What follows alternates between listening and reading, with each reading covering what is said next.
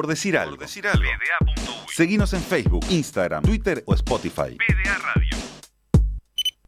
En PDA Radio solo sabemos que no sabemos nada. Por eso traemos a gente que sabe. Gente que sabe.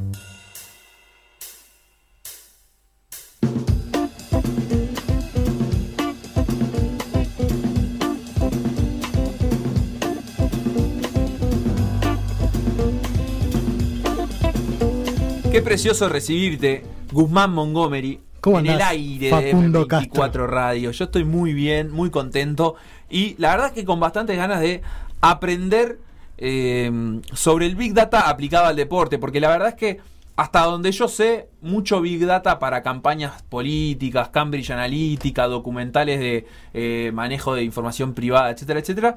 Pero también hay una forma de, de utilizar esto, de recopilar datos y de aplicarlos a la práctica deportiva, sobre todo en el alto rendimiento, que es donde más se precisa eficiencia, ¿no?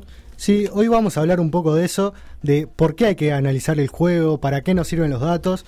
Eh, más que nada, eh, trayendo el fútbol, que también es el deporte más popular, pero en realidad en general los deportes de equipo son un juego de errores. Entonces, a través de los datos lo que podemos hacer es minimizar ese error. Claro, eh, a mí me gusta esto que vos decís. Obviamente vos eh, vas a hacer est- esta columna basado en el fútbol, pero la gente puede eh, escuchar y cuando hable de valores de pases, de aciertos, eh, lo, puede aplicar básicamente a cualquier deporte de, equipo, donde haya oposición, y obviamente eso quedará para otras columnas. Hay formas de aplicarlo a, a otro tipo de deportes donde, donde no hay eh, una oposición, digamos, cuerpo a cuerpo. Exacto, entonces en estos casos lo que nos ayuda a los datos es para ver los diferentes factores del rendimiento, evaluarlo, optimizarlo y luego adaptar los entrenamientos. Lo que puede hacer un analista en un equipo, por ejemplo, es comenzar por hacer un sistema DAFO que se usa a veces también en empresas, hablamos de los sistemas de debilidades, amenazas, fortalezas y oportunidades, y eso lo podemos hacer tanto de nuestro equipo como del rival al que vamos a enfrentar. Entonces, ese análisis inicial se le puede hacer llegar al cuerpo técnico y a partir de ahí conversar un poco con el entrenador cuál es el modelo de juego, en qué lugares él quiere hacer énfasis en, los entrenamientos y a partir de ahí el analista puede enfocar eh, su trabajo en los movimientos y las acciones durante el partido y en los entrenamientos. Para esto es útil definir eh, diferentes KPIs, que son en inglés los Key Performance Indicators de cada equipo. Por ejemplo, Para, para, para, para. Traducime eso. Los indicadores de rendimiento. O sea, Bien. vos elegís, por ejemplo, eh, en las condiciones físicas, la aceleración o la velocidad máxima. Esos serían indicadores de rendimiento que podemos empezar a documentar y analizar. Eh, o por ejemplo, lo que hablamos en la columna pasada, antes de estar acá en la radio, de medir la calidad de, que tiene un equipo para producir situaciones de gol o los goles que hace, y eso se hace mediante el modelo de goles esperados, que lo explicamos en la columna anterior, o, por ejemplo, me- entender los sistemas de pases, sistemas de redes, eh, observar las disposiciones tácticas.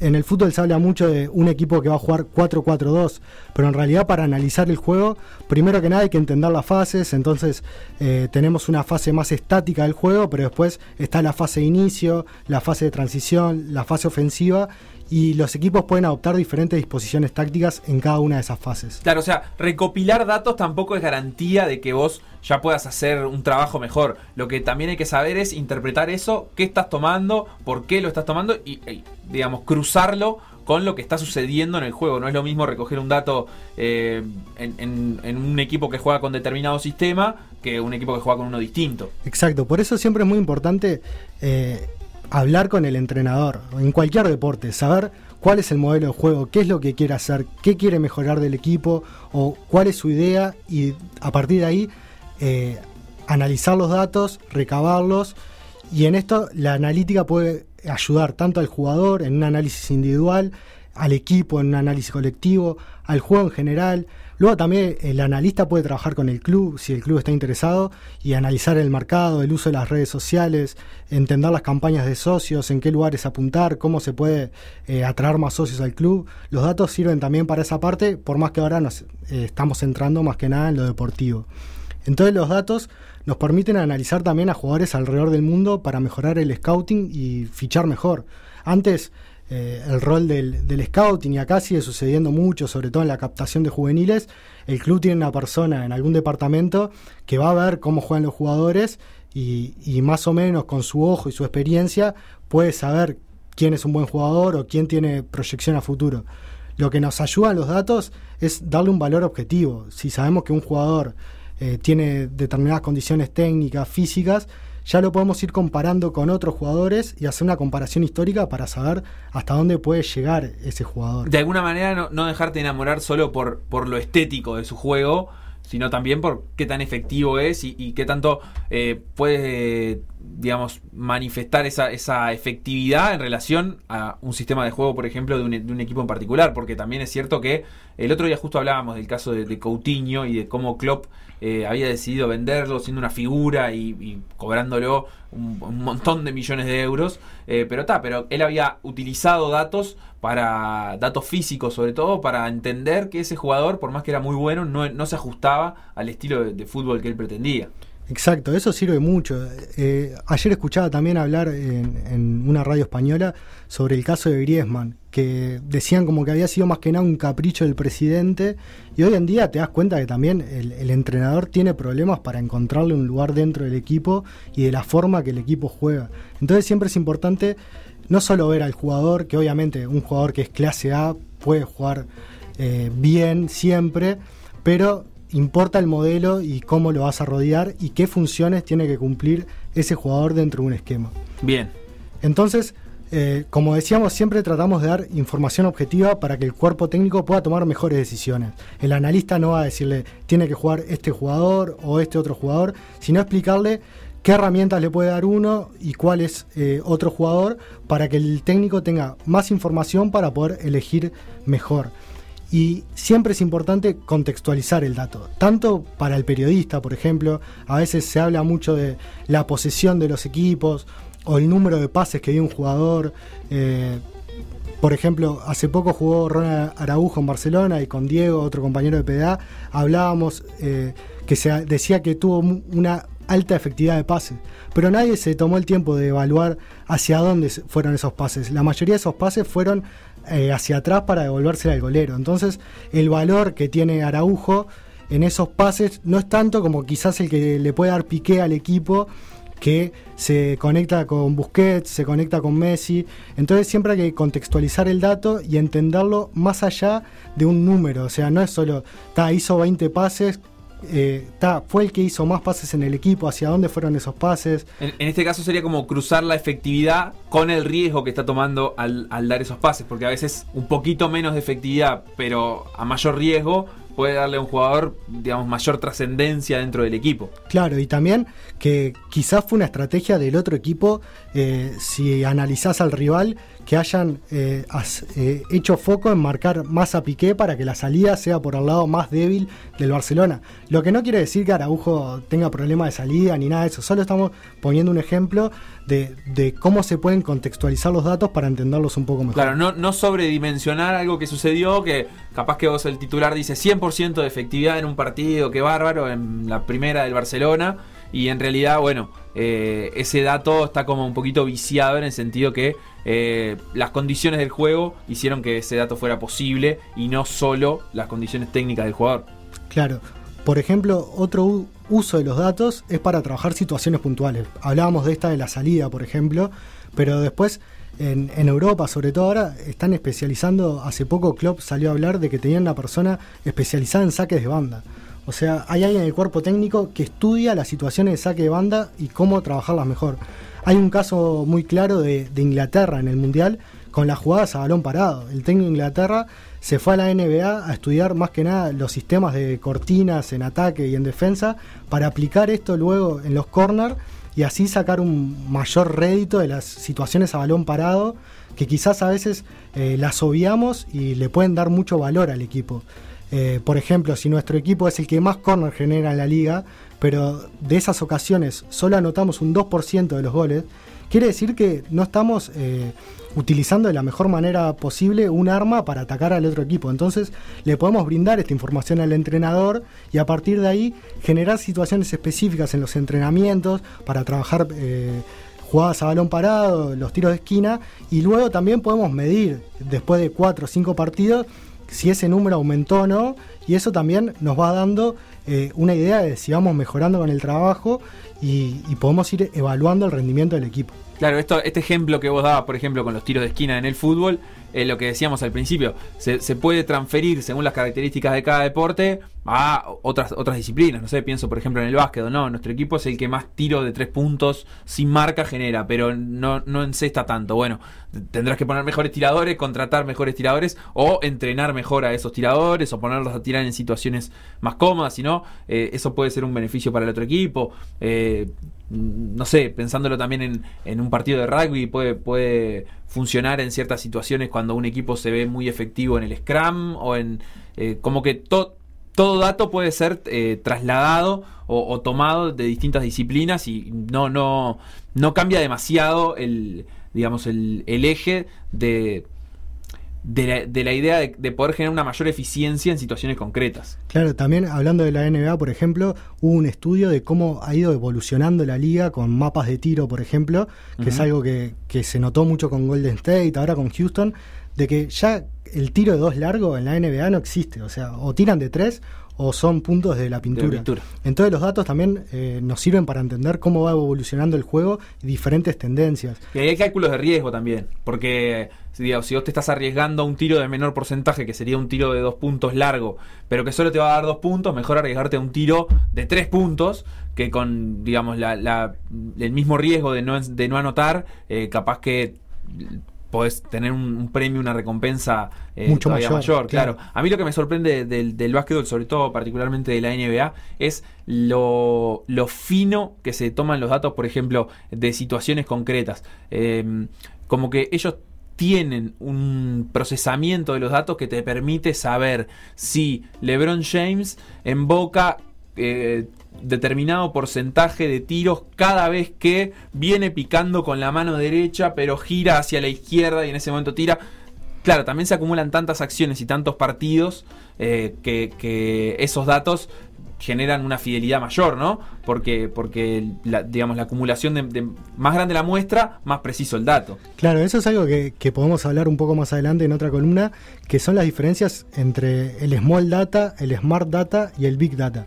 En la NBA ya es el, el océano del big data, porque tienen eh, estadísticas sobre todo, sobre todo ahora con el tracking también. Uh -huh. el, entonces eh, ta, es un mundo nuevo, ahí entra también eh, la inteligencia artificial, cómo pueden ir recreando modelos a través de la matemática, de eso, de qué tiro, con qué mano, en qué posición de la cancha. Claro, eso ya no lo hacen seres humanos, lo hace, eh, digamos, un software. Lo, lo, los seres humanos se, se, apoyan en ese software simplemente etiquetando las situaciones. Claro, armando un código, entonces eh, tirás la información y ahí el, el, el sistema ya te dice dónde está el mejor tiro, en qué posición, qué movimiento hacer. Claro, y eso vale para deportes, por ejemplo, creo que el fútbol es un ejemplo posible, pero el básquetbol es, es más eh, significativo en ese caso, donde sabes que te van a hacer daño.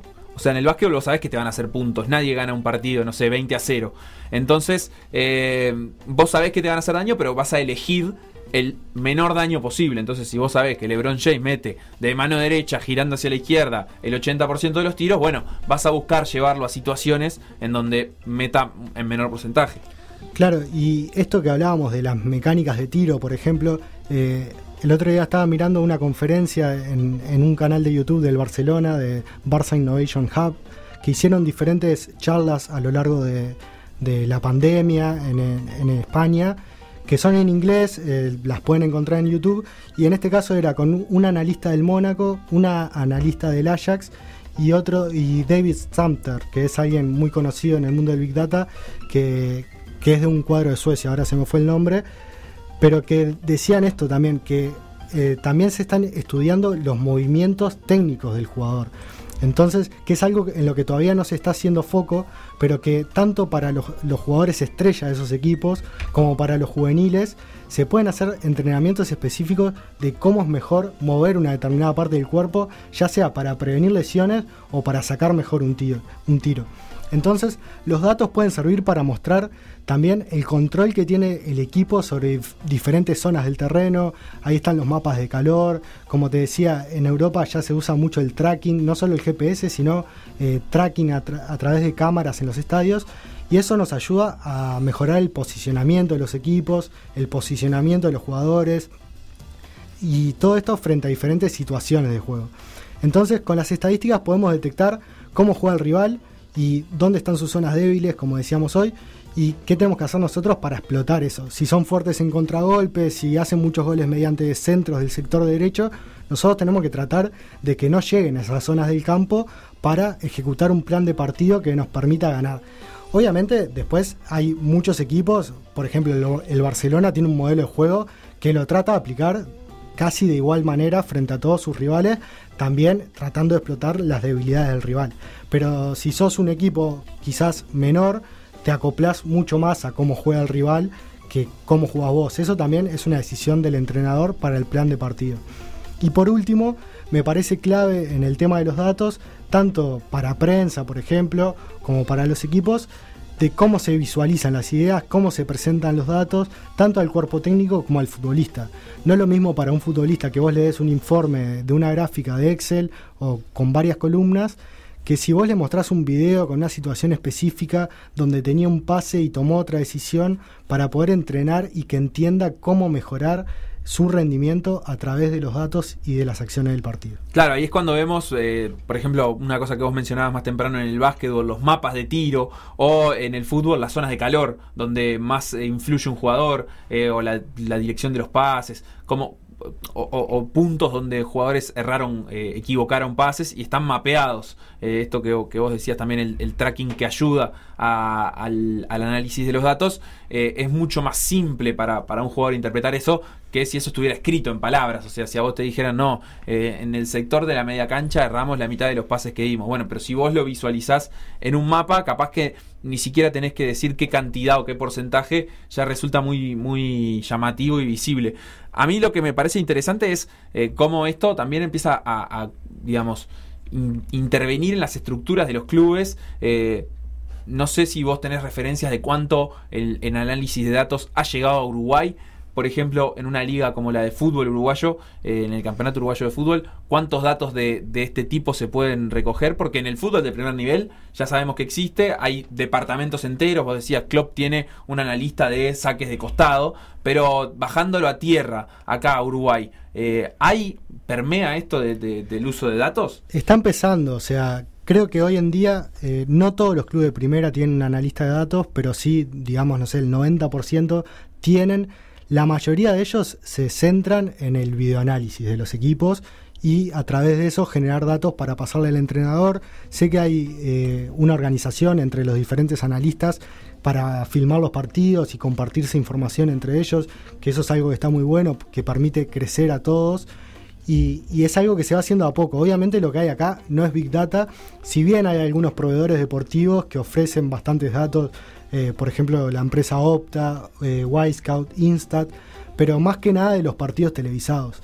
Es muy difícil para alguien externo, como te decía hoy, si no sos funcionario del club y no filmaste el partido, acceder a un partido completo del fútbol uruguayo cuando se te, televisa Peñarol Nacional y un equipo más por fecha. Sobre todo porque estos datos, a ver si yo lo entiendo mal, no se procesan en vivo generalmente, se procesan después del partido con la grabación. Siempre se puede hacer un primer procesamiento en vivo, que de hecho hay programas como Nax Sports o Longo Match que te permiten ir tagueando eventos en vivo y como si fueras eh, un scout vas cubriendo ta, ataque para tal equipo, la tiene tal jugador, y eso ya lo puedes ir haciendo en vivo y puedes ir haciendo recortes de video y no sé, eh, si se lo querés mandar al entrenador ya en vivo en el partido para que lo vea en el entretiempo, se puede hacer.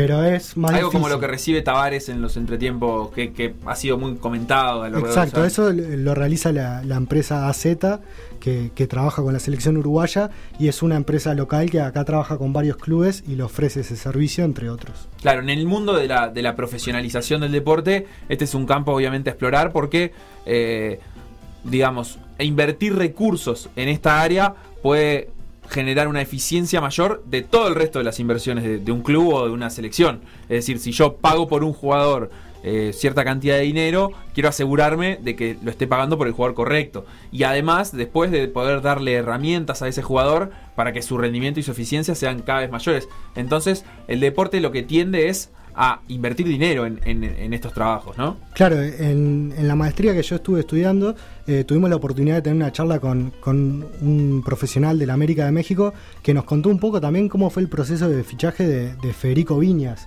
que era un jugador que acá no era muy conocido, pero ellos lo venían siguiendo y a través de los datos habían visto que tenía cualidades para entrar dentro de su modelo de juego y para hacer eh, una proyección muy buena y ellos lo consiguieron en un préstamo, en un valor relativamente bajo para lo que es el mercado internacional, y ahora el jugador creo que ya vale unos 15 millones de dólares. Entonces es muy importante eh, la utilidad de esto. Obviamente acá estamos lejos en muchas cosas, en, acceder a muchos datos, pero, sin, em, eh, pero por más de estar lejos, con lo que tenemos se pueden hacer muchas cosas. No te quiero meter presión, pero me gusta para una columna a futuro. Vos tiraste ahí algo de la proyección, o sea, no solo se puede, digamos, corregir sobre lo ya hecho, sino que además se puede proyectar a futuro qué tan bueno puede llegar a ser un jugador según los datos eh, físicos y estadísticos. Se pueden hacer determinadas proyecciones, obviamente que no somos robots y siempre, más allá de los datos, hay que analizar al futbolista por cómo es como persona, su contexto, su vida. Entonces creo que ese rol del scout más viejo sigue siendo importante y no hay que dejarlo de lado. Bien, buenísimo. Bueno, Gus, eh, interesantísima columna. En, este caso, por primera vez en M24, pero como vos decías, ya hay eh, una edición anterior de esta columna sobre Big Data que aquellos interesados pueden encontrar en pda.com.uy o por decir algo.com.uy eh, bajo el nombre de eh, gente que sabe, bajo el título de Gente que sabe, o también lo pueden encontrar en nuestro canal de Spotify. Y también sepan que cuando empiece el fútbol, obviamente muchos van a querer escuchar a Chincho Rodríguez y a Santi Díaz, pero vamos a tratar también de darle un poquito de valor al dato en las transmisiones, eh, analizando un poco cómo juegan los equipos del fútbol uruguayo para darle un condimento más. Una pausa y ya cerramos por decir algo. Lo que pasó en por decir algo, revivirlo en pda.uy o buscar los podcasts en SoundCloud, Mixcloud o Spotify.